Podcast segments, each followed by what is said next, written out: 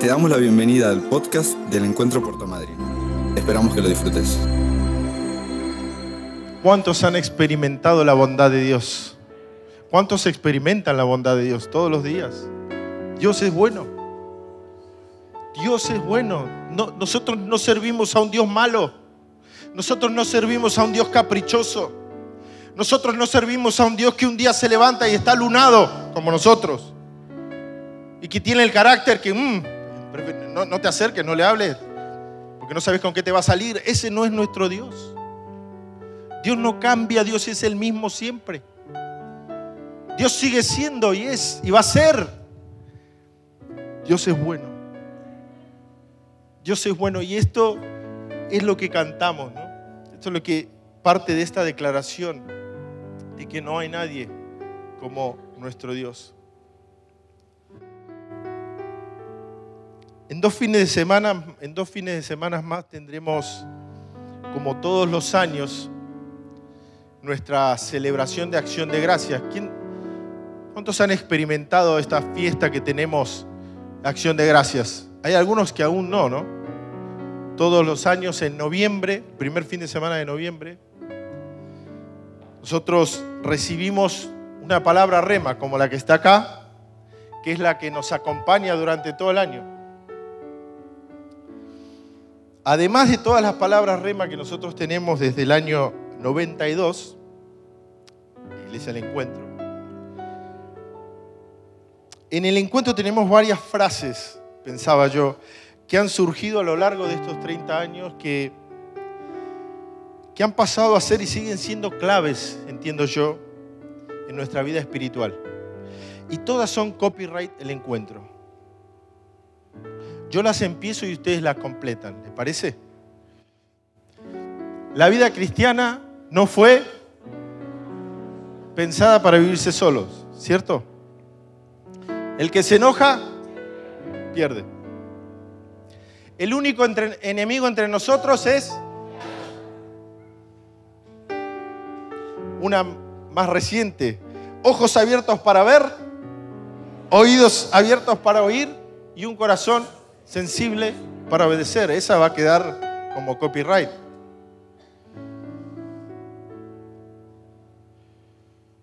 Si Dios lo dijo, Dios lo hará. Pero sobre todo yo pensaba en una en particular que es la que quiero en la que quiero detenerme en esta tarde y es una palabra de Dios lo cambia todo. Esa es una frase de nuestra iglesia.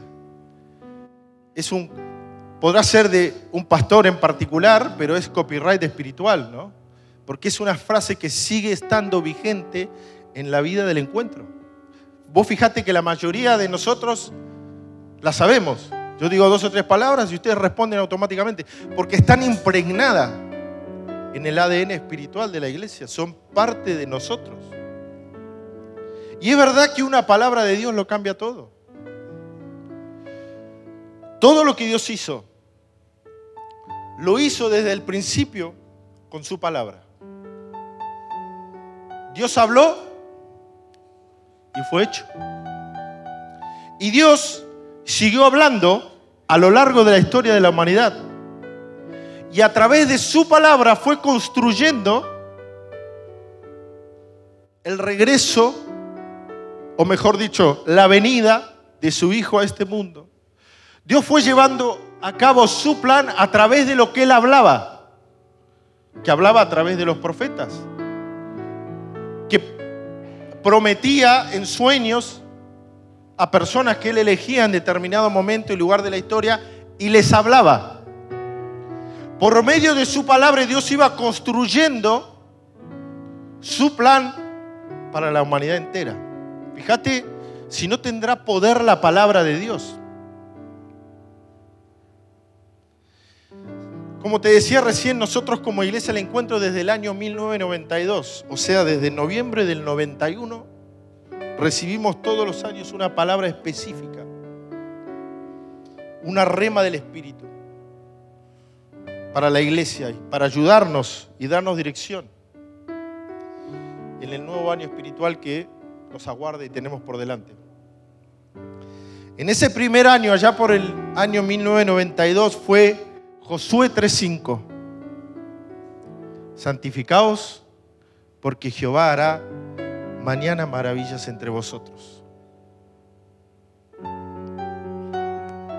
Al año siguiente, en el año 93, fue Isaías capítulo 43, de 18 al 21, que dice, no recuerden las cosas anteriores, ni consideren las cosas del pasado.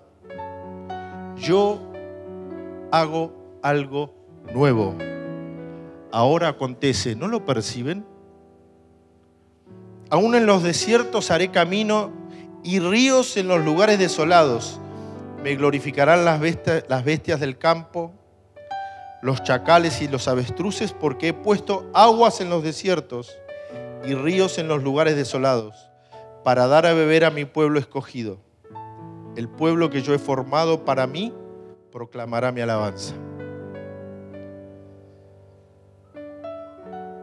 Y Dios ha hecho verdaderamente algo nuevo. La iglesia el encuentro. Esto fue en el 93. Dios habló y Dios hizo. Aún ahí nosotros no existíamos. Yo, estaba, yo vivía en Mar del Plata Recién me había casado con una tal Daniela y empezaba mi vida sin saber lo que vendría por delante, sin conocer el encuentro. Puerto Madryn. La del 2012, hoy justo le preguntaba acá a mis amigos, fue muy significativa para nosotros, porque nosotros en noviembre del 2011 viajamos por primera vez a la iglesia central, allá en Luis Guillón. Cuando pasamos a hacer iglesia al encuentro, porque de hecho vamos a festejar ya el mes que viene 11 años. Ese sábado 5 de noviembre de 2011, en la reunión de acción de gracias, se desplegó un banner, un banner similar a este. ¿Saben lo que decía ese banner? Pelearán contra ti, pero no podrán vencerte, porque yo estoy contigo para librarte, afirma el Señor. Jeremías 1:19. Y han peleado contra nosotros, ¿eh? Contra mí han peleado, contra la iglesia han peleado. Y pucha que han peleado. Pero esta palabra ha estado vigente y sigue vigente hasta el día de hoy. No podrán vencerte, porque yo estoy contigo para librarte. Me acuerdo que recibimos esa palabra, fue muy conmovedora para nosotros, espiritualmente y emocionalmente. Y nos aferramos de esa promesa de Dios, ¿no? Nos aferramos de esa palabra y dijimos, bueno, no sabemos muy bien esto, qué se trata de la palabra rema, de la, no sabíamos en ese momento de, de la acción de gracias, etcétera, pero a partir de ahora es nuestra. Y la tomamos, y la vivimos, y la caminamos. Y es cierto que hay momentos durante el año, y diría yo en la vida en general, donde se viven situaciones difíciles, difíciles de resolver, temas que nos preocupan, situaciones críticas, y donde te, te encontrás que lo único de lo que vos te podés aferrar en ese momento para darte esperanza, para animarte o para darte dirección, es de una palabra de Dios. No tenés otra cosa. Y no necesitas otra cosa. No sé si esto te ha pasado, pero yo lo he podido experimentar. Y yo no me refiero en general, cuando digo palabra, yo no me refiero en sí a la Biblia, por supuesto, sino a una palabra, una promesa específica de Dios para aplicarla y creerla en medio de esa circunstancia, sea cual fuere. Eso es lo que termina convirtiéndose para mí en una palabra rema. Una palabra, un versículo particular que sobresale y pasa a ser la manera en que Dios me habla de manera personal a mí. Esa palabra me sostiene. Ese versículo me ayuda. Esa palabra pasa a ser para mí no solo un versículo general de un texto, sino que ya pasa a ser para mí una palabra particular que el Espíritu usa para que yo la pueda aplicar y creer en ese momento y ver el accionar de Dios en mi vida, o en mi situación, o en mi circunstancia. Por eso, de nada sirve tener solamente un conocimiento general de la palabra de Dios, de la Biblia, y no aferrarte y no apropiarte de las promesas que Dios tiene para vos como hijo o hija y saber aplicarlas en determinado momento y decir, Dios ha dicho esto y sobre esta base yo me voy a parar. De hecho, parte de la obra del Espíritu Santo es esta. Jesús dijo, yo me voy, pero les envío el Espíritu Santo. Y dijo, Él les enseñará todas las cosas y les recordará mis palabras. O sea, se las va a traer a memoria el Espíritu. Esa palabra a mí me ayuda a orar con una dirección específica. No es lo mismo. Por supuesto, nosotros tenemos la herramienta y el arma espiritual de la oración. Claro que sí, nosotros oramos a Dios. Buscamos a Dios. Pedimos su intervención, pedimos su ayuda. Pero cuando vos tenés una palabra específica, cuando vos tenés un versículo específico, cuando vos tenés una promesa de parte de Dios, vos empezás a orar con dirección, que es otra cosa. Vos le empezás a recordar a Dios lo que Él mismo dice. No porque Dios se lo haya olvidado, sino porque le empezás a tomar en cuenta o le remarcás y le mostrás tu fe. Señor, esto es lo que dice tu palabra. Yo oro para que esta palabra en mi vida se cumpla, Señor. Yo pensaba en el valor de la palabra, ¿no? Me refiero a la palabra hablada entre personas a nivel secular. Yo recuerdo que hace un tiempo atrás era suficiente con dar la palabra para garantizar cualquier tipo de negocio que se hacía. ¿no? Una promesa y un buen apretón de manos. Asunto cerrado. Se cerraba el acuerdo entre dos personas. Te tomo la palabra. Y eso lo definía. La palabra era confiable no es que no existían mentirosos o ventajeros, porque eso existieron siempre. Pero sí el valor que se le daba a la palabra era otro. Y el valor que tenía la palabra en sí misma era otro. Si, algo, si hay algo que está desacreditado o devaluado hoy en nuestra sociedad, entre otras cosas, es la palabra. El valor de la palabra, la credibilidad. La gente no cree porque les han mentido, porque los han engañado, porque los han defraudado y hasta en algunos casos los han estafado. La palabra no tiene ningún valor porque no es digna de confianza. ¿Nunca te vendieron algo de palabra y te prometieron un montón de beneficios increíbles? ¿No te pasó? Y después te encontraste que todas esas promesas que te hicieron no estaban. O nunca se cumplieron. Encontraste la letra chica, ¿no? Porque siempre hay una parte que nunca te dicen. Siempre hay una parte que no te cuentan. Siempre hay una parte que la dejan para después. Y la encontrás en la letra pequeñita, pequeñita, abajo del todo, ¿no? Cuando finalmente se pasa por escrito.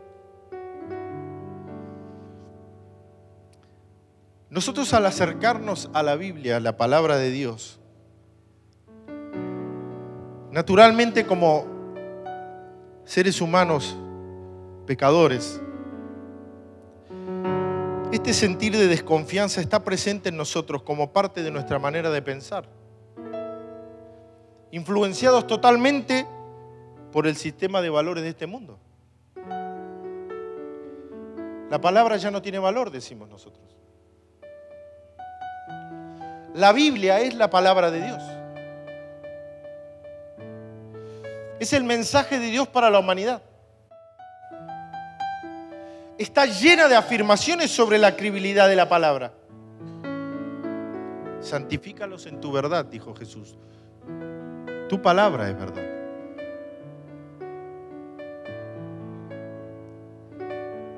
Una palabra de Dios anima, una palabra de Dios renueva. Una palabra de Dios consuela.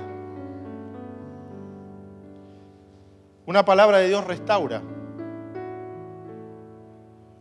Una palabra de Dios trae esperanza. Una palabra de Dios trae vida. Una palabra de Dios trae dirección. Una palabra de Dios nos afirma. Por eso vuelvo a decir y repetir esta frase del encuentro. Una palabra de Dios lo cambia todo.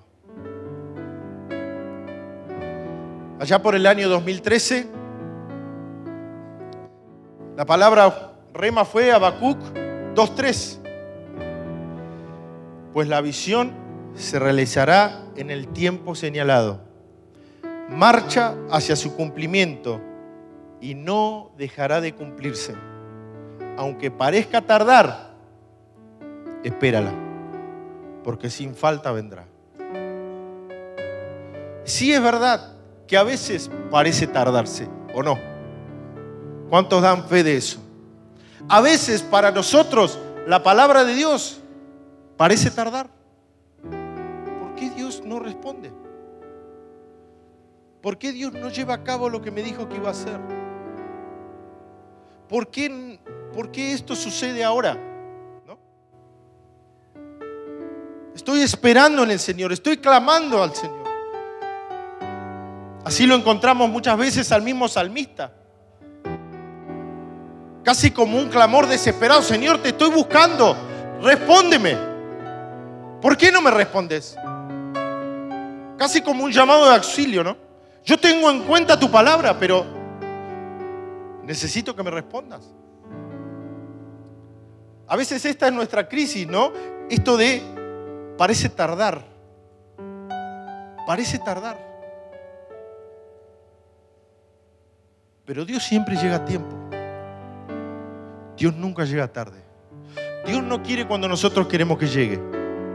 Dios quiere, Dios Perdón, Dios no viene cuando nosotros queremos que llegue. Dios viene en el tiempo señalado. Por eso en el versículo anterior de Habacuc, ¿qué dice? Escribe la visión y haz que resalte claramente para que pueda leerse, para el que, que la lea corra, para el que el que la lea sea recordado de la promesa de Dios. Por eso está en un banner. Por eso está escrita. Porque Dios mismo ha dicho, escribíla, porque te vas a olvidar. Y no solo que te vas a olvidar, vas a dudar si tal vez se empieza a demorar, ¿no? Si tal vez parece tardar. Pero aunque parezca tardar, espérala. Porque sin falta vendrá. Esa es la palabra de Dios para nosotros. Yo recordaba mientras armaba esto y pensaba ya en la semana sobre lo que Pablo habla a la iglesia de Éfeso, ¿no? Hablándoles de la armadura de Dios. Quiero que me acompañes unos minutos ahí a Efesios capítulo 6.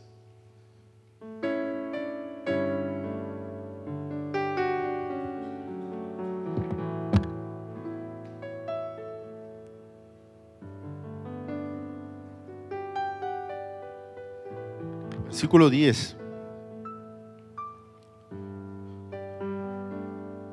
Pablo termina esta carta hablándoles de la armadura de Dios. Y en el versículo 10 él les dice, por último, fortalezcanse con el gran poder del Señor. Pónganse toda la armadura de Dios para que puedan hacer frente a las artimañas del diablo. Porque nuestra lucha no es contra seres humanos. Decirle al que tenés al lado, mi lucha no es contra vos.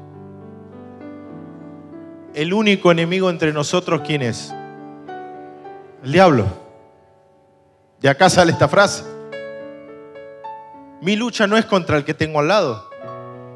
Por más malo que parezca, o por más que me haga la vida imposible, mi lucha no es contra él.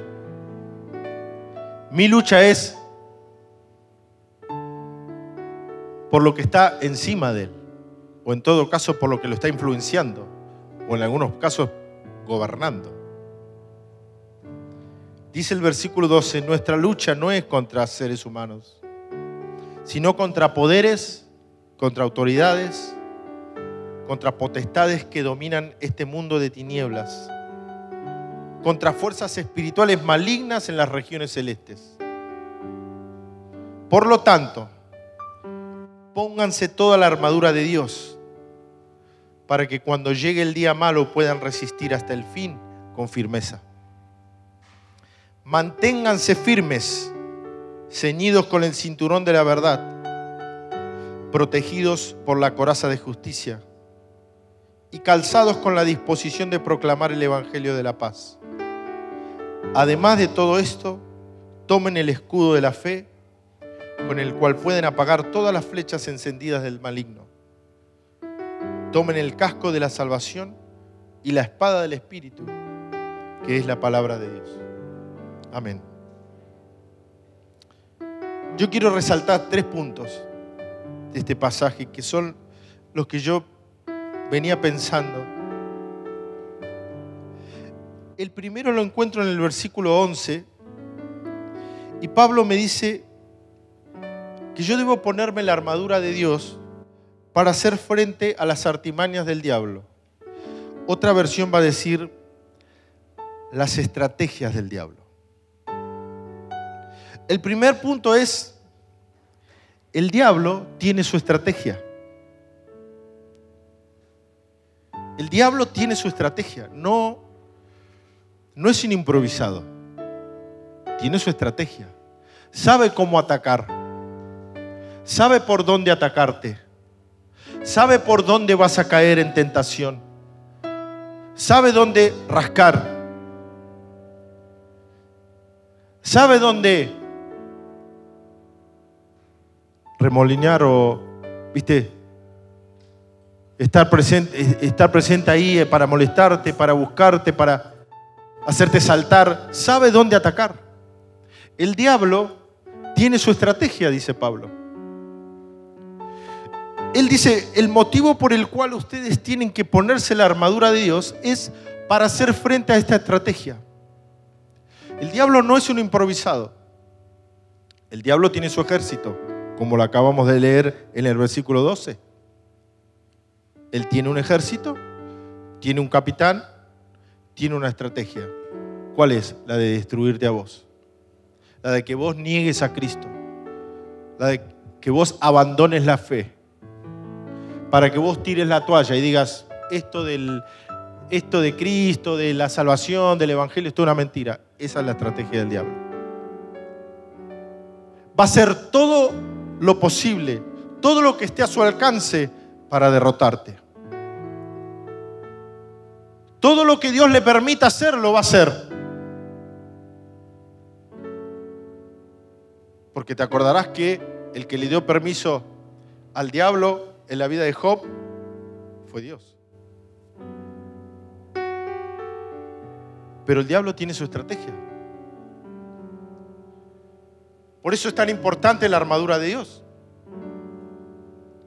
Por eso es clave que nosotros entendamos de que el enemigo de nuestra alma no se puede vencer a no ser que nosotros tengamos la armadura correcta, que Dios la ha provisto, gloria a Dios.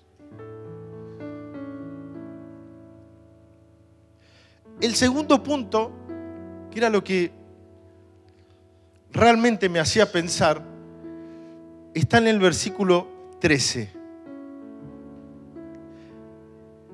Pónganse toda la armadura de Dios para que cuando llegue el día malo puedan resistir hasta el fin con firmeza. El segundo punto, ¿sabes cuál es? El día malo llega. El día malo llega. Porque el apóstol dice, para cuando llegue el día malo, puedan resistir. O sea, el día malo llega. No, pero Horacio, me estás maldiciendo. ¿Qué estás diciendo? ¿Por qué no me bendecís? Yo no estoy diciendo nada que no diga acá. El día malo llega. Yo no lo llamé al día malo, ¿eh? Pero llega. Jesús dijo, en el mundo van a tener aflicciones. Posiblemente tengan. No, tendrán. En el mundo tendrán. El día malo llega. El día malo es parte de este mundo, es parte de esta vida. El día malo llega. El tema es cómo te agarra parado el día malo. El tema es cuál es la armadura que vos tenés para resistir en el día malo. Porque el día malo va a llegar. Uy, no, no, no me digas eso, no me digas eso. Dios te lo dice. El día malo va a llegar. ¿Por qué? Porque el diablo anda como león rugiente buscando a quien devorar. Porque el diablo tiene su estrategia. Porque el día malo es parte de la obra del diablo en la vida de los hijos de Dios. El día malo llega. El tema es cómo te encuentra parado. El tema es cómo nosotros estamos ese día. Y ese día malo pueden ser varios días malos. Porque nosotros vivimos un día a la vez, ¿no? No se afanen, dijo Jesús. Cada día tiene su propio mal. Mañana será otro día, decía mi viejo. Mañana será otro día. Y es verdad. Pero al otro día, tal vez ese día malo no terminó. O sea que ese día es otro día malo. Y esos días malos pueden durar pero Pablo nos da una clave y nos dice, ponete la armadura de Dios porque ese día malo va a llegar. Claro que todos queremos vivir en victoria, claro que todos somos victoriosos, ¿no? Claro que todos queremos bendición, claro que sí. Pero el día malo es parte de la vida del cristiano. ¿Te guste o no te guste? Lo quieras o no lo quieras, lo pidas o no lo pidas, está y va a estar. Y yo pensaba en esto. Y yo digo, ¿cómo, ¿cómo la Biblia nos enseña, cómo Dios a través de su palabra nos abre los ojos? Cómo a veces nos han intentado vender algo que no es cierto, un evangelio que no existe, que está todo bien, todo boom para arriba, ¿no? Pero en algún momento llega el día malo y nadie te avisó, o nadie te enseñó, o nadie te dijo lo que tenías que hacer en ese día malo. Si hay algo que nosotros hacemos hincapié y hemos aprendido en estos años, es que el día malo se vive con una palabra de Dios. El día malo se pelea con una palabra de Dios. Porque de hecho el tercer punto, que lo encontramos en el versículo 17, Pablo va a decir, tomen el casco de la salvación y luego va a decir, y la espada del Espíritu, que es la palabra de Dios. La espada del Espíritu es la palabra de Dios. Y esta palabra, traducida como palabra, es rema, no es logos. Al castellano, la, la, palabra palabra siempre se traduce palabra. ¿Se entendió? La palabra palabra siempre se traduce palabra. En el original resulta que tenemos dos palabras para palabra, que son logos y es, y y es rema. Y resulta que en este versículo la espada del Espíritu es la rema de Dios. La espada con la cual yo peleo, la espada con la que yo hago frente al día malo, la espada con la cual yo permanezco firme ante la estrategia del diablo, es la rema de Dios. Es la palabra específica para tu situación. Es la palabra que Dios te ha dado para atravesar tu temporada. ¿Cuál es? ¿No tenés? Te va a ser muy difícil pasarla. ¿Cuál es? ¿De qué te estás tomando? ¿Cuál es la rema de Dios en tu vida para aferrarte en el día malo? ¿Cuál es? ¿No la tenés? ¿No dijo Jesús cuando fue tentado en el desierto? No solo de pan vivirá el hombre, sino de toda palabra que sale de la boca de Dios. Algunos de nosotros solamente vivimos de pan.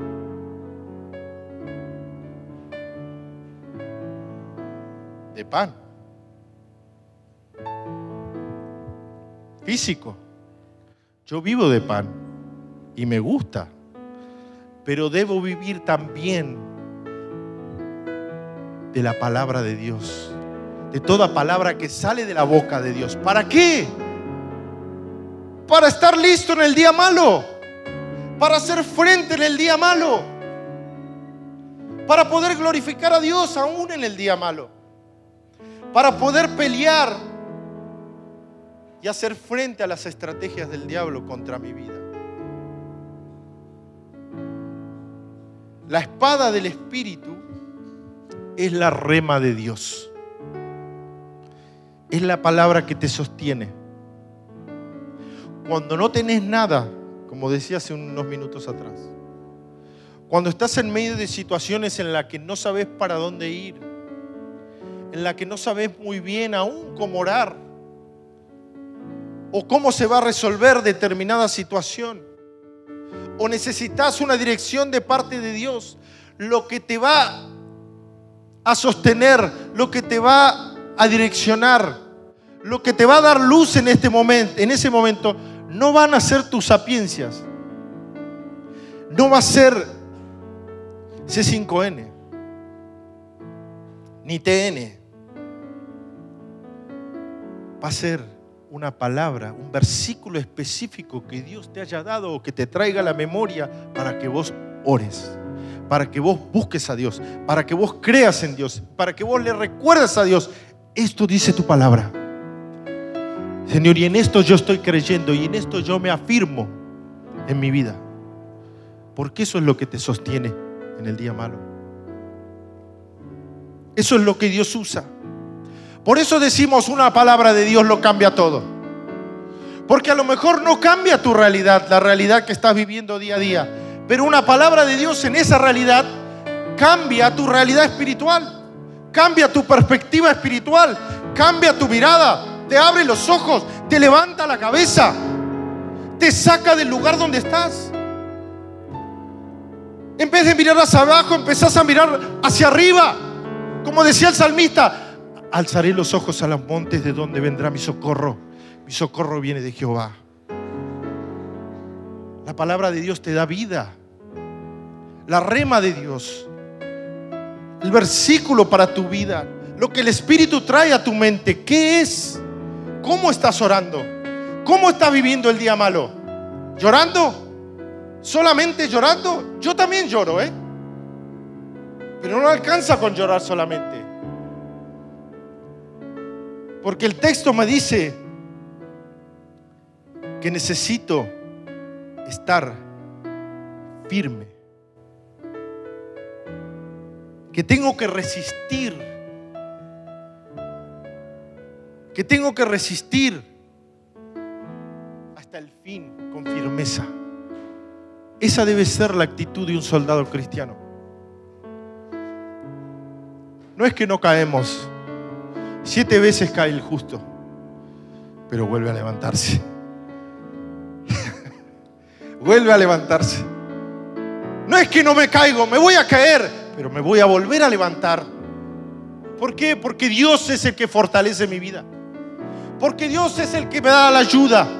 Porque Él es mi ayudador. Porque Él renueva mis fuerzas. Porque Él me levanta y me hace volar como el águila. ¿Por qué? Porque yo lo digo, no, porque lo dice Él. Porque esa es su rema para mí, en ese momento, en ese lugar. Una palabra de Dios lo cambia todo. Yo lo que te quiero animar en esta noche, sabiendo y recordando que en dos semanas más vamos a recibir una rema de parte de Dios, es que vos te empieces a preparar espiritualmente para recibirlo. Yo voy a confesar algo. Yo esta palabra cuando la recibimos el año pasado, yo la tomé, yo la tomé totalmente diferente a todas las demás.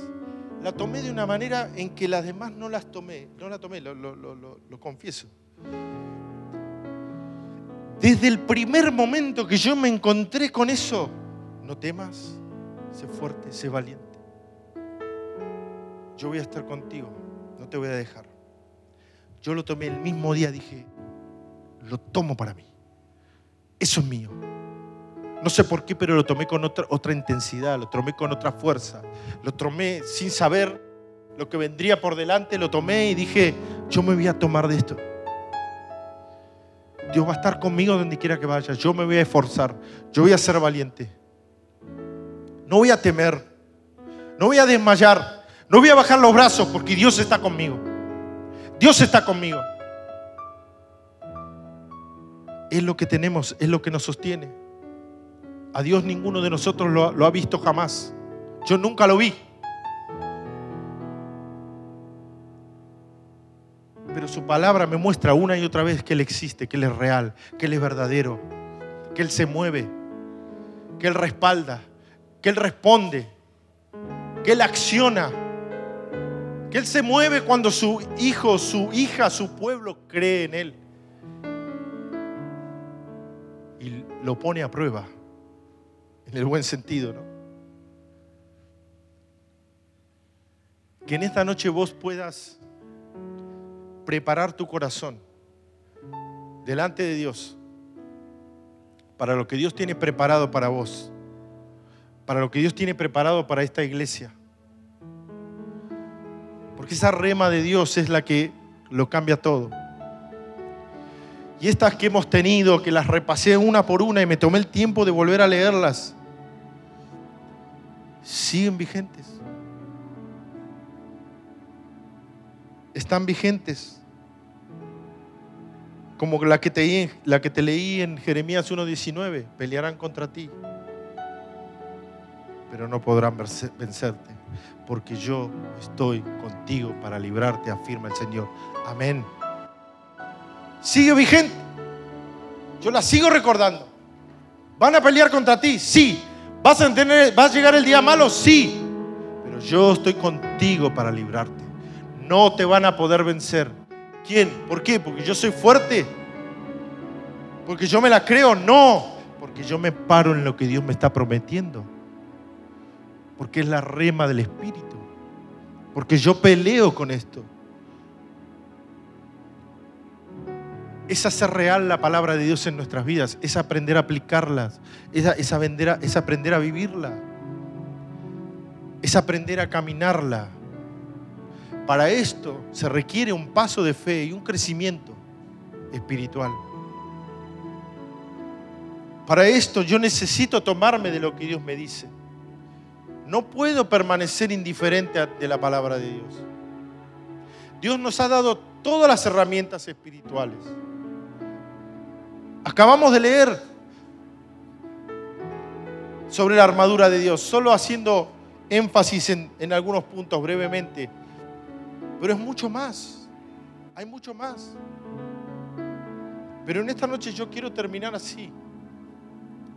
Yo quiero terminar pidiéndole al Espíritu que te traiga a la memoria todas las palabras que Él te ha dado a vos. O esa rema específica que te ha sostenido en momentos críticos de tu vida. Tal vez la tenés anotada en tu celular. Búscala. Tal vez la tenés en tu Biblia subrayada. Búscala. Búscala ahora. Tal vez hay palabras específicas que han sido para vos claves. Remas en las que Dios te ha sostenido. En las que Dios te ha traído hasta acá. ¿Cuáles son? ¿Cuáles son? Volvelas a leer. Abrí la Biblia y buscalas con tus ojos, que vos las puedas ver y las puedas volver a leer y puedas decir, esta es la promesa de Dios para mí. Esto es lo que Dios me ha prometido. Esto es lo que me ha sostenido. Dios ha sido fiel una vez más. Dios ha sido bueno. Y una palabra de Dios lo cambia todo. Lo cambia todo.